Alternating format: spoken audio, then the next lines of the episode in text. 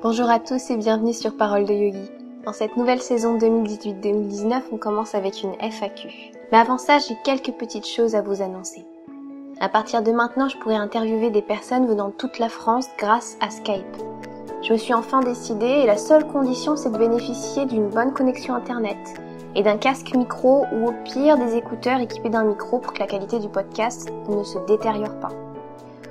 Je voulais aussi vous dire que j'ai mis en ligne sur mon site internet un e-book qui s'appelle Vivre ses rêves, ma séance de yoga. Vous trouverez dedans des exercices de développement personnel, une séance de yoga, mais aussi une relaxation. Tout cela sur le même thème qui forme un ensemble, je l'espère, cohérent, qui va vous accompagner étape par étape vers la définition de vos rêves et la manière de dépasser vos blocages. Il est disponible la première semaine au prix de 10 euros et donc je vous laisse le lien dans la barre d'information. Je vous embête pas plus avec les annonces et je vous souhaite une bonne écoute. On va commencer par une question de Parlons Yoga qui me dit bonsoir, j'adore vos podcasts, je les ai tous trouvés passionnants et inspirants. Bon, déjà ça c'est gentil. Ma question concerne le podcast en général, comment faire connaître son podcast. J'ai décidé de me lancer dans l'aventure mais ne sais pas trop comment toucher les auditeurs, quelques tips. Merci, très bonne continuation. Euh, bon, pas évident comme question. En fait, je crois que dans toutes les questions que vous avez posées, il y en a aucune qui est vraiment euh, évidente à répondre comme ça. Quelques tips. Je dirais commencer par trouver un sujet de podcast qui te tient à cœur et un angle d'attaque qui a peut-être pas encore été fait par rapport au thème que tu as choisi. Je sais pas si tu veux parler de yoga ou, ou de quoi que ce soit, mais il faut que ça te ressemble. Il faut il faut faire en sorte que ça ressemble pas forcément au podcast du voisin en soi. Donc bah, si t'as envie, n'hésite pas à, pourquoi pas, écouter d'autres types de podcasts, voir comment ça peut se faire, te renseigner, tu vas trouver facilement. Moi, c'est comme ça que j'ai, je me suis lancée en fait. Hein. J'ai trouvé assez facilement sur internet euh, des informations sur le matériel qu'il fallait, sur euh, euh, que ce soit le micro qu'il faut, ou en tout cas le micro avec lequel on peut commencer, les logiciels de traitement. Moi, j'utilise Audacity. Je crois que c'est ça le nom. Voilà. Et puis peut-être commencer par faire des essais. Une fois que tu ton micro, une fois que tu as ton sujet, faire un, épisode test. Travailler ton épisode test en post-production, entre guillemets, donc le montage, euh, la qualité du son. Tout ça, c'est important. Et une fois que tu es satisfaite, tu vas enfin pouvoir te, te lancer. Alors il y a plusieurs euh, façons de, de faire. Il va falloir quand même que tu trouves le moyen d'héberger ton podcast pour pouvoir ensuite le diffuser sur les bonnes plateformes. Et ça, c'est pas toujours évident. Tu vas avoir euh, des plateformes comme SoundCloud, euh, Audioboom qui, qui servent à ça.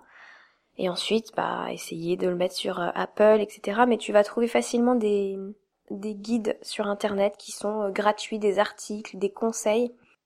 J'ai un peu galéré, mais finalement ça s'est fait assez facilement et j'ai eu de la chance d'avoir des gens qui m'ont fait confiance vite euh, pour euh, pour m'accorder des interviews alors que j'avais aucune compétence là-dedans, ni même aucune compétence dans le podcast en général. Et, voilà. Et de toute façon, ton podcast, faut pas avoir honte ni peur, il sera toujours à améliorer.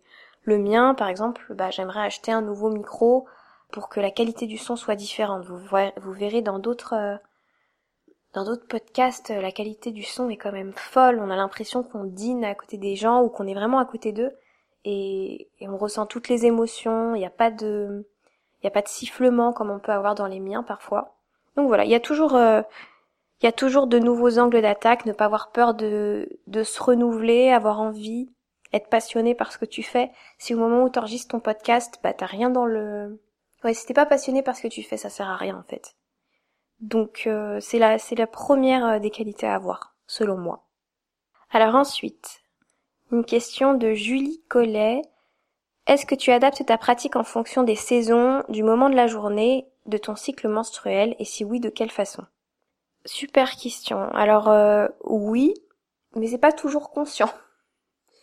Enfin, disons que c'est intuitif et instinctif. Quand je vais quand je vais pratiquer pour moi ou pour les autres, je m'adapte forcément à l'humeur qui est en moi et à ce que je perçois des autres.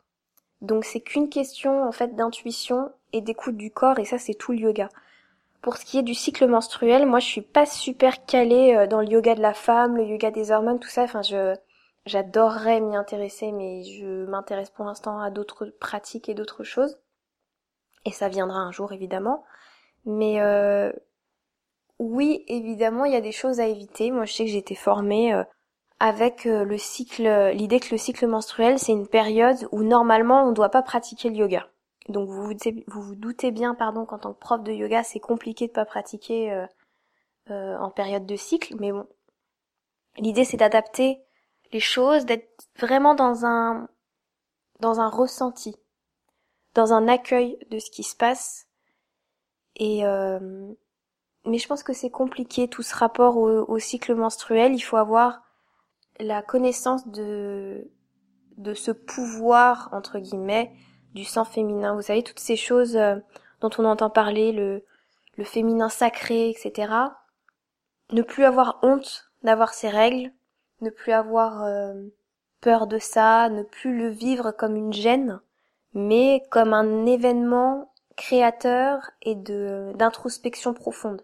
Et ça, si on l'a pas, et moi c'est pas quelque chose que j'ai développé beaucoup, mais un tout petit peu au travers de, quelques lectures, mais pas pas suffisamment. Et, et c'est pour ça que je pense que il faudrait, pour te donner des bons conseils, que j'aille beaucoup plus loin là-dedans.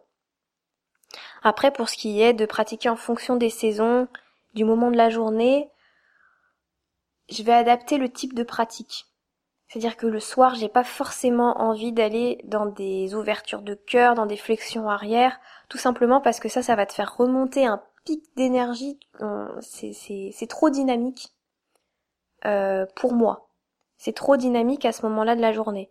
Ça va être plus le matin, si j'ai des si cours en début d'après-midi, euh, début de matinée, euh, milieu de la journée, ou si moi j'ai envie de, faire ma pratique à ces moments-là, oui, je vais plus le proposer. Le soir, c'est vraiment pour moi davantage un temps de de calme et de retour à soi. Donc en fait, oui, l'adaptation, elle se fait vraiment de manière intuitive et instinctive. Et ça doit être le cas tout le temps dans ta pratique de yoga, quelque part. Si tu te trouves dans un état d'esprit assez renfermé, essaye d'aller dans l'ouverture. Si au contraire tu es dans une excitation qui n'est qui est une joie mais qui est pas de la maîtrise de cette joie, et ben dans ce cas-là, va plutôt vers des, des postures qui te recentrent.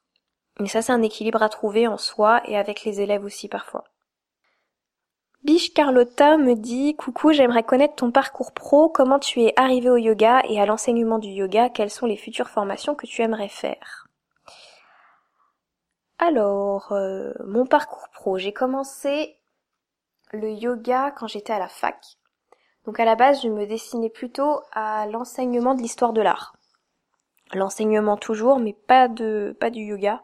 J'avais aucune idée de ce que ça pouvait être et j'étais comme tout le monde, c'est-à-dire que pour moi yoga ça se pratiquait uniquement euh, en tailleur et c'était chiant à mourir. Mais euh, c'était vraiment l'image que j'en avais. C'était un truc de mamie, on pouvait euh, et en fait j'ai commencé parce que j'avais des maux de dos, parce que ça devenait ça devenait compliqué. J'ai en fait une, une petite scoliose. Et j'avais beau passer des examens, j'avais j'avais soi-disant rien. Et dès que j'ai commencé en fait à pratiquer le yoga, ces maux de dos ont commencé à s'apaiser, mais moi j'ai mis beaucoup de temps à m'adapter à la pratique, à comprendre que euh, il fallait que je descende de ma sphère euh, mentale euh, universitaire, etc. Puisque les universitaires, c'est génial c'est enfin moi j'ai j'ai beaucoup aimé mes premières mes deux premières années de fac. Mais on est vraiment toujours dans le mental. Le corps on s'en occupe pas et alors le lien du mental avec le corps encore moins.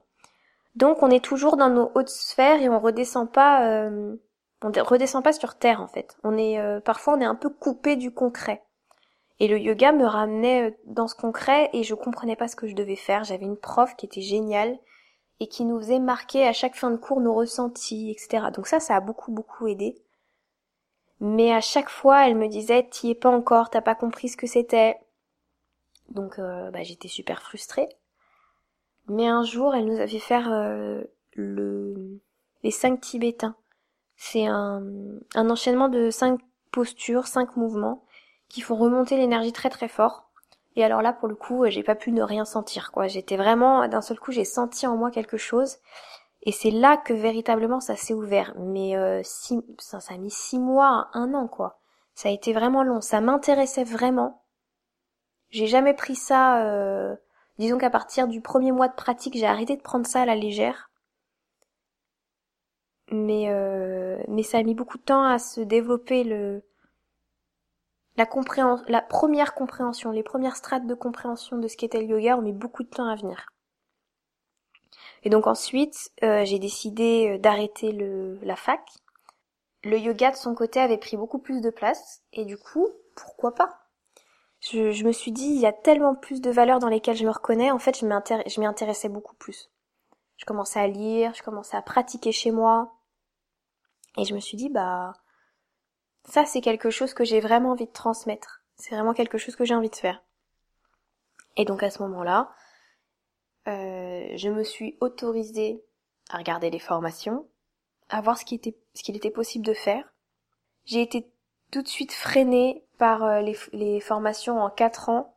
Je me voyais pas reprendre un cycle euh, universitaire comme ça. Alors c'est quatre ans avec, c'est souvent des week-ends de formation, puis derrière des stages, etc. Donc j'aurais pu travailler euh, pendant ces quatre ans ailleurs, mais j'avais un besoin hyper pressant de d'arriver au yoga et, d'en faire mon métier et d'enseigner, etc. C'était euh, c'était un appel un appel de l'âme et ces formations-là ne résonnaient pas parce qu'au final, je crois qu'en deux ans, tu faisais 200 heures, en quatre ans, t'en faisais 400 ou 500. Et ça, ça matchait pas avec moi. Vraiment. Je comprends les gens qui le, qui le font, qui sont rassurés par le fait que ça dure longtemps. Mais moi, ça me, moi, ça me plaisait pas du tout. Et j'ai commencé à regarder la formation, donc à l'époque c'était Samyak Yoga, que j'ai trouvé via le blog de Stéphanie, que j'ai interviewé il y a plusieurs épisodes maintenant, à l'épisode 10. Et quand, euh, et quand j'ai lu son, son blog, je me suis dit, mais ça c'est, c'est exactement ça que je veux. C'est ça que je veux transmettre. C'est comme ça que je vois le yoga et ça me plaît. Alors les formations, elles avaient lieu et en Inde et à Paris. Il y en avait, une à Paris en fait et c'est des formations en un mois intensif, six jours sur sept, x heures euh, dans la journée. Je crois qu'il y a quatre heures de pratique en tout, quatre heures d'apprentissage euh, autre, c'est-à-dire tout ce qui est lecture, euh, chakra, etc. Enfin vraiment beaucoup plus large, anatomie aussi, philosophie du yoga, voilà. Et là, euh, ouais, vraiment ça m'a parlé, mais je me voyais pas partir en Inde le faire. J'avais, j'avais 21 ans et je me voyais pas partir. Euh, toute seule en Inde, euh, vraiment je le sentais pas. Donc je me suis quand même inscrite à la formation. J'avais entre, entre temps j'ai été voir aussi euh, quelqu'un à la mission locale euh, pour lui parler de mon projet, mais j'ai été reçue mais d'une manière, mais vous imaginez même pas, c'était horrible. La personne m'a dit que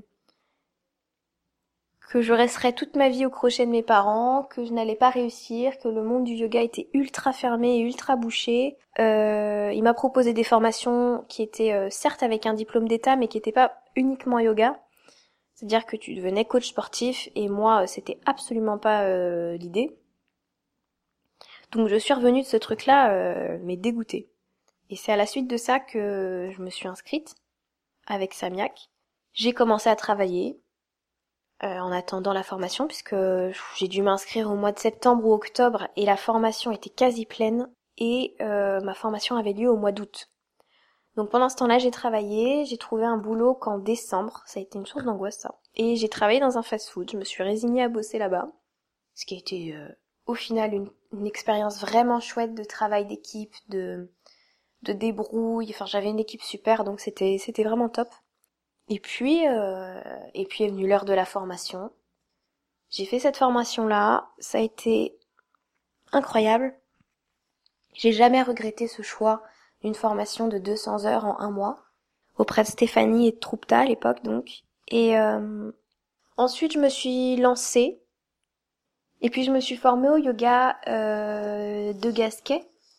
Yoga sans dégâts par Bernadette de Gasquet, c'est bien aussi. C'est très très différent. Euh, c'est un yoga vraiment euh, occidental. Ouais, c'est assez occidental, c'est-à-dire qu'on respecte le corps des occidentaux, qui n'est pas le même et qui n'a pas les mêmes postures, les mêmes habitudes qu'un corps euh, oriental, qui est pas foutu pareil en fait de toute façon. Et du coup, ça m'a permis de travailler énormément avec euh, le périnée, avec euh, le dos, et c'est des choses que j'utilise encore aujourd'hui. Et, ça fait partie des choses que mes élèves apprécient le plus dans mes cours. Ce sentiment du dos qui s'étire, de l'espace entre chaque vertèbre, de,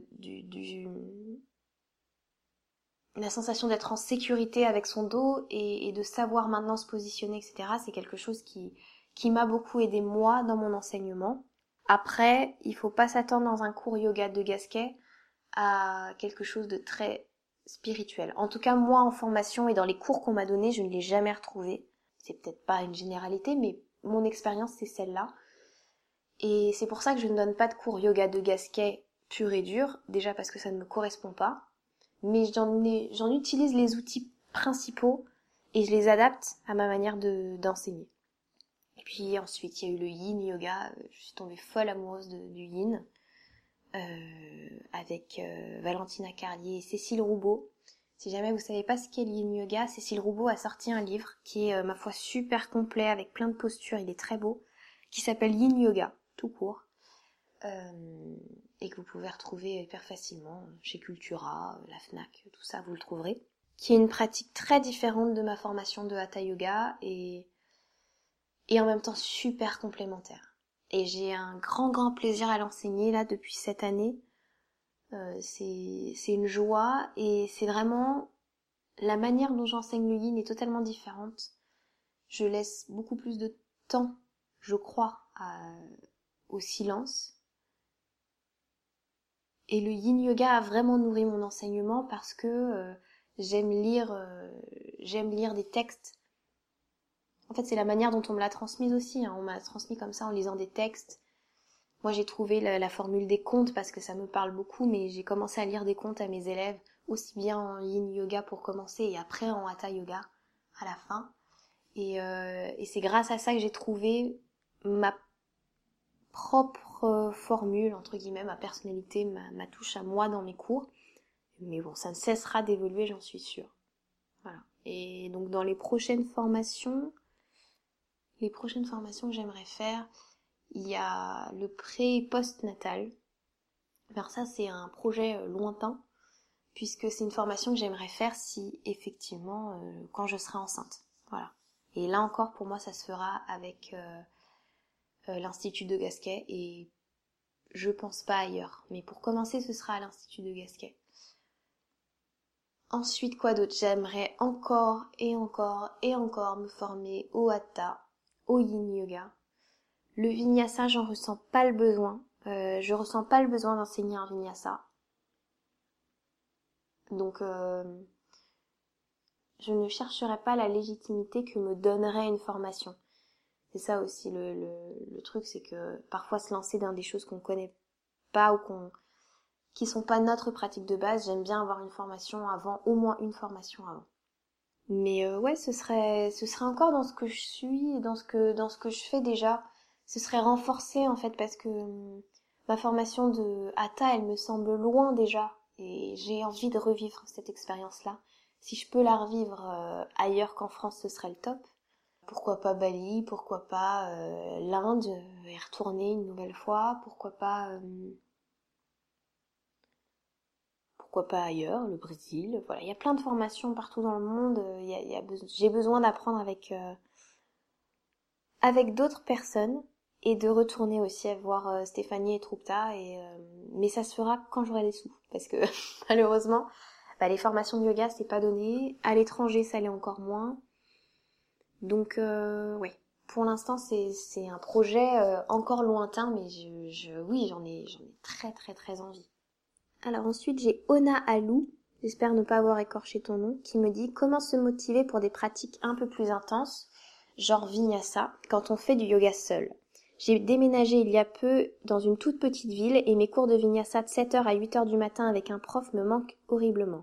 Seule, je n'y arrive pas. Cela fait des semaines que je fais des petites pratiques de 15 à 25 minutes du type restauratif ou hatha, mais je sens que j'ai besoin de bouger mon corps plus que ça. Et même 10 minutes de vinyasa seul, je n'arrive pas à passer le cap. Étrange. Merci pour ton podcast. Ah ah ah. Bon, moi je suis pas, euh, je suis pas euh, professionnelle du vinyasa, mais c'est une pratique que j'aime faire. Et c'est souvent une pratique que j'aime faire quand je, quand je sens que ça fait trop longtemps que j'ai été coupée de ma créativité. C'est peut-être qu'au lieu de voir ce moment de yoga comme euh, un truc où tu dois passer absolument un certain nombre de minutes, pourquoi pas faire ta pratique de vinyasa comme un, un jeu et un terrain d'exploration. Un terrain d'exploration entre euh, plusieurs postures, comment tu peux les lier, dans quel flot tu peux les lier, voir aussi euh, ton imagination, ton intuition, qu'est-ce qu'elle te dit, ton te connecter en fait à ce que ton corps attend. À ce moment-là, de quelle posture ton corps a besoin.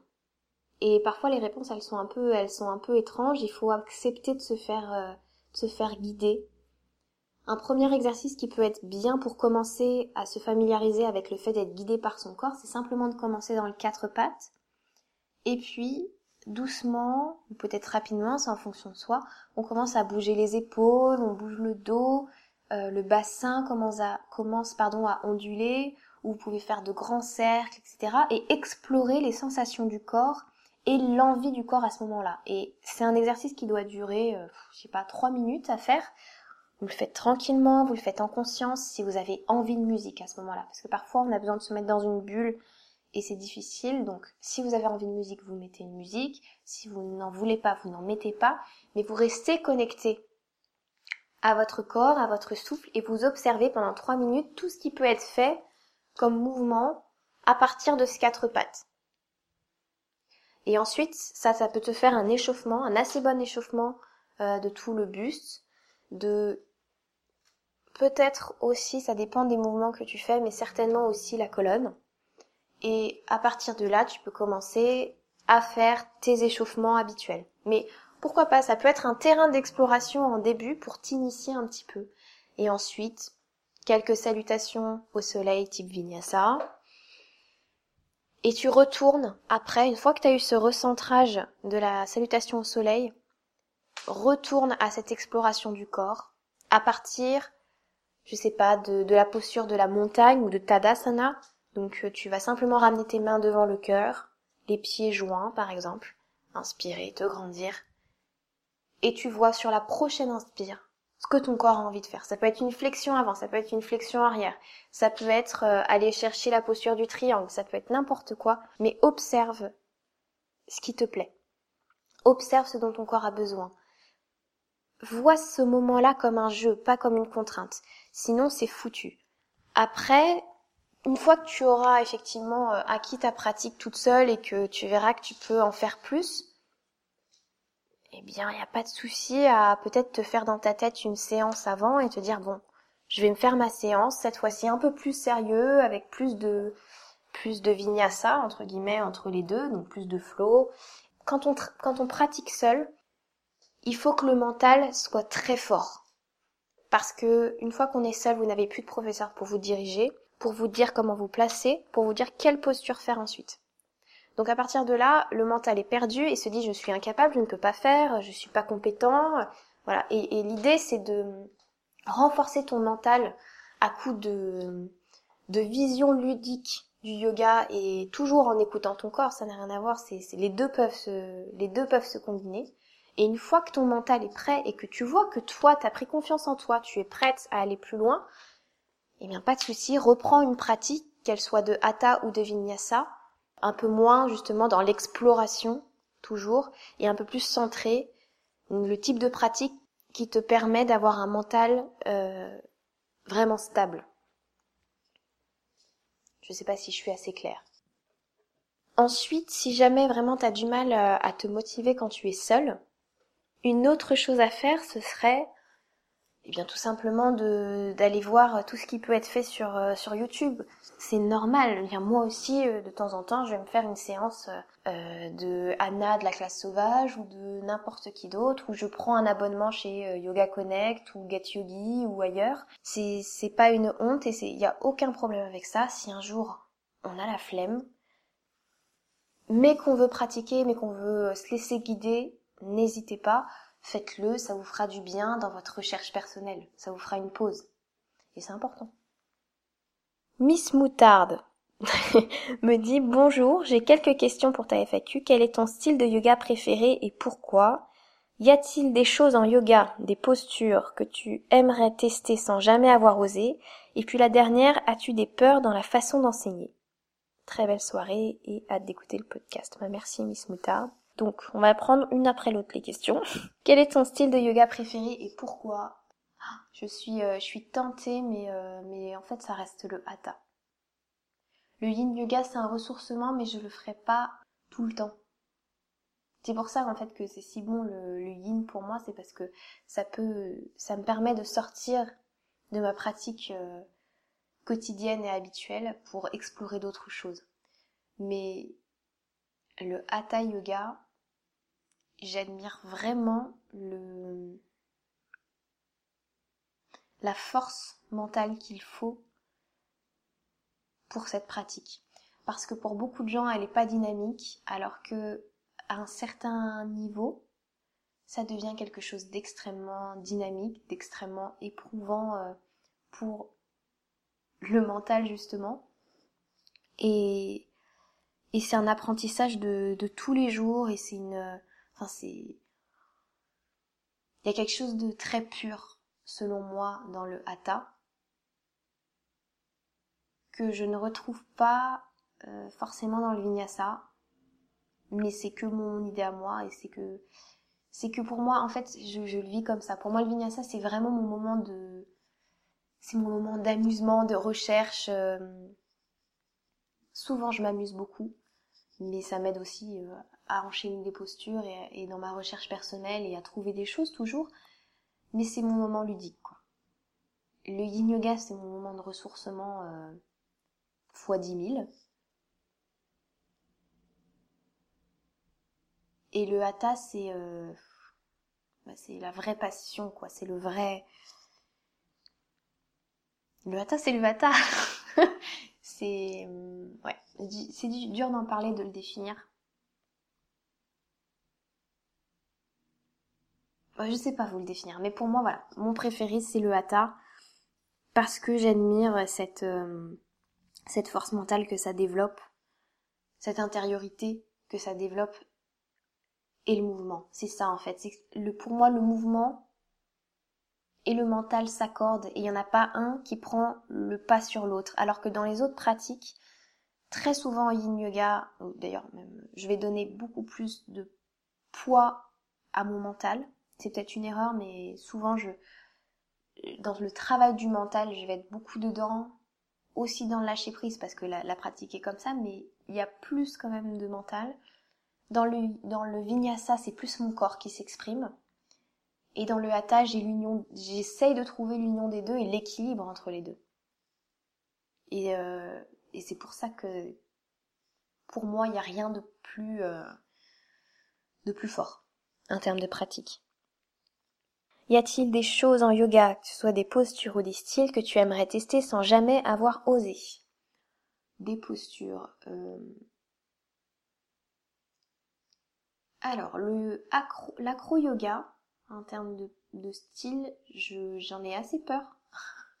J'ai fait euh, deux, trois initiations, mais très très rapides, les postures euh, de base, où on fait l'avion, tout ça. Mais je pense que ce serait un super truc pour moi qui commence à avoir de plus en plus le vertige et je ne sais pas pourquoi, ça pourrait être bien d'aller affronter euh, affronter ça et euh, ça a l'air aussi euh, ça l'air aussi d'être un bel enseignement de de partage, de confiance, de lâcher prise à fond. Et ouais, pourquoi pas. L'acro yoga, ça pourrait être un truc, mais j'ai tout, j'ai pas tenté de m'inscrire à un cours, à un cours dédié. Pareil, il y a d'autres choses qui m'intéresseraient, mais euh, à la fois j'ose pas m'inscrire à ça. Une résistance intérieure et en même temps euh, et en même temps j'en vois pas trop l'utilité dans ma pratique. Je pense que c'est pour ça que j'ose pas trop m'inscrire.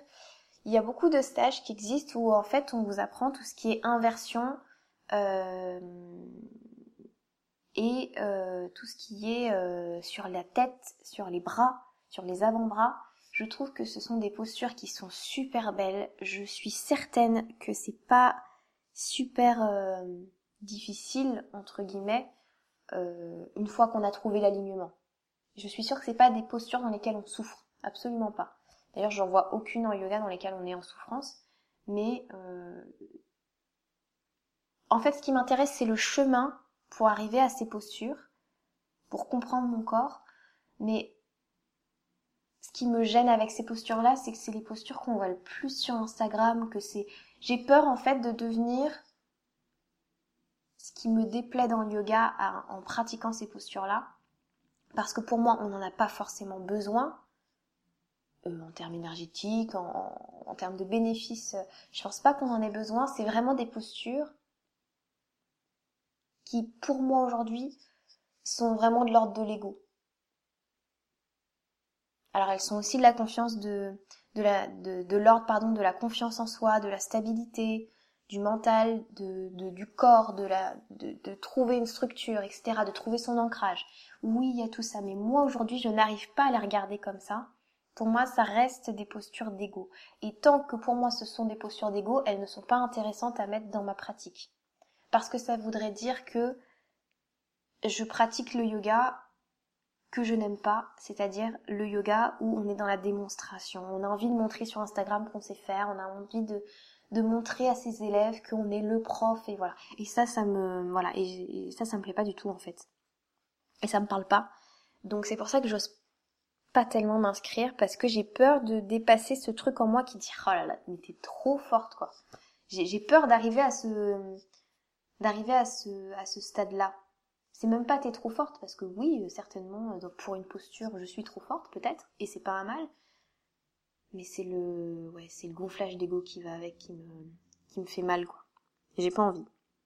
Et donc dernière question as-tu des peurs dans la façon d'enseigner? Euh, j'ai plein de peurs par rapport à ma façon d'enseigner. J'ai peur de lasser les gens.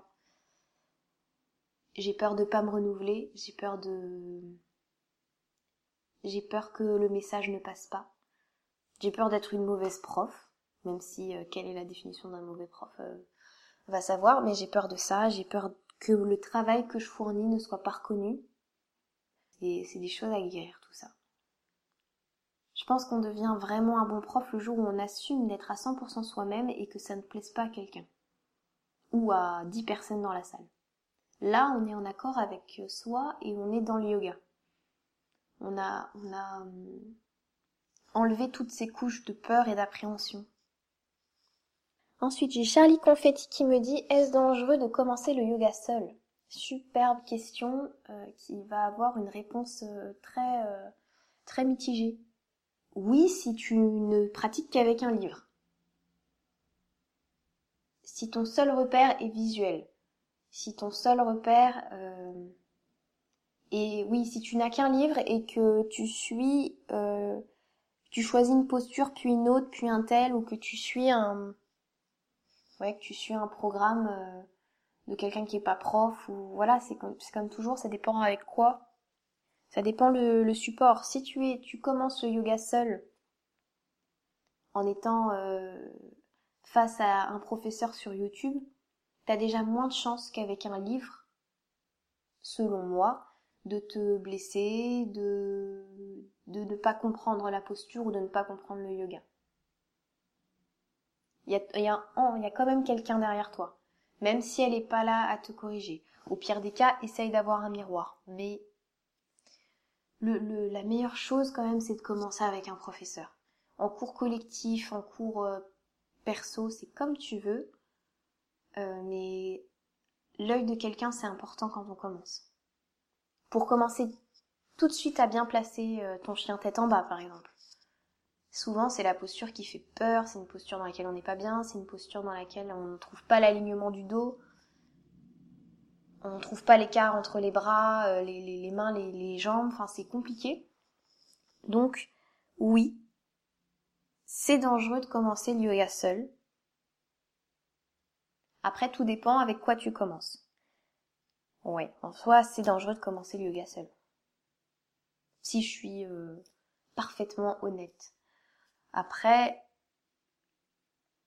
une vidéo, si tu respectes, c'est comme toujours, si tu respectes bien ce que le prof te dit, normalement, il devrait pas y avoir trop de soucis.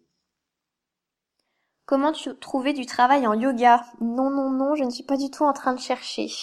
C'est Ariane Enera qui me pose la question. Euh, je l'ai eu en interview aussi, vous savez, c'est l'interview où elle nous joue euh, de la musique à un moment donné. Enfin, c'était une interview géniale.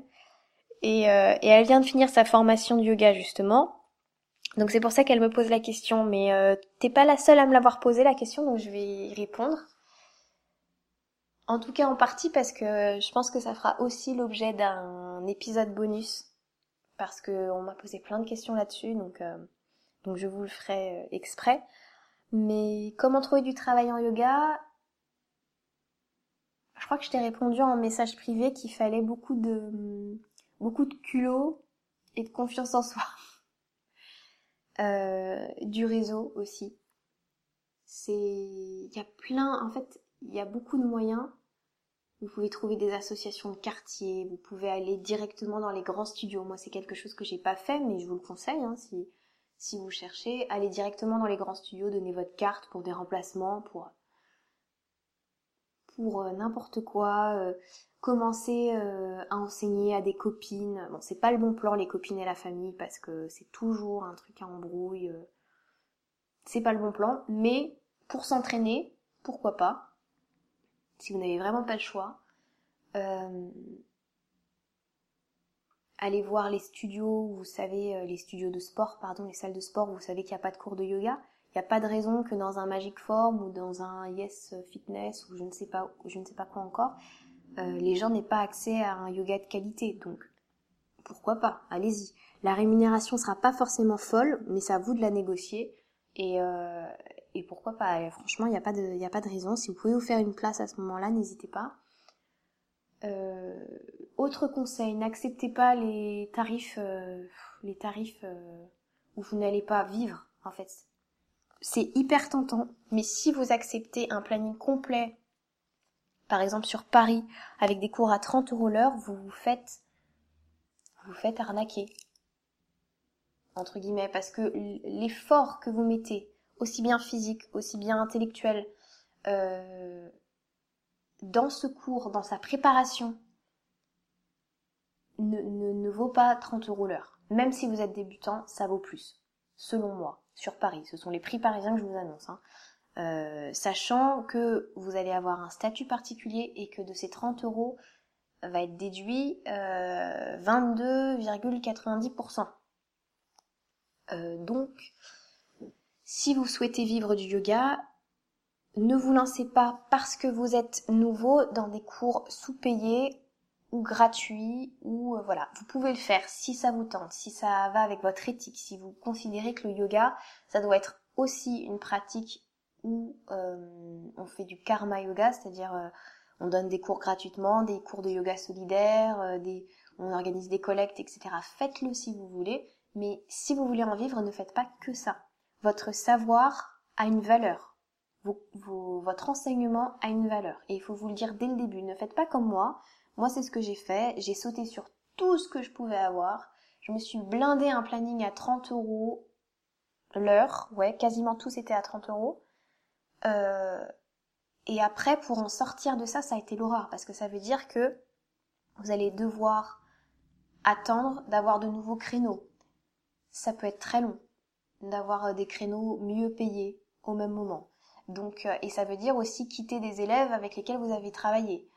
C'est pas agréable. Enfin, moi, ça m'est arrivé pour des raisons personnelles de devoir arrêter des cours avec des élèves parce que bah, c'était trop loin, etc toujours un pansement au cœur quand vous avez partagé quelque chose, quand vous avez partagé cet enseignement-là. Donc, euh, ne vous dites pas que vous n'êtes pas légitime et que votre savoir ne vaut rien. allez-y, osez, ayez du culot, proposez à des entreprises, euh, déposez. euh, les flyers, c'est pas tellement le truc euh, qui marche, mais utilisez votre réseau, même aussi petit soit-il, essayez. Voilà. Oh, mais c'était la dernière question déjà. Bon, bah c'est génial. Merci à tous d'avoir écouté cette euh, première euh, foire aux questions.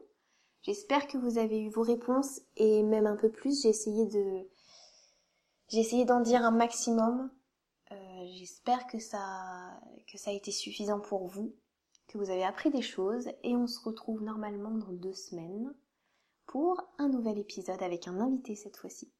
Je vous fais de très gros bisous. J'ai été très heureuse de vous parler et je vous dis à la prochaine. Namasté.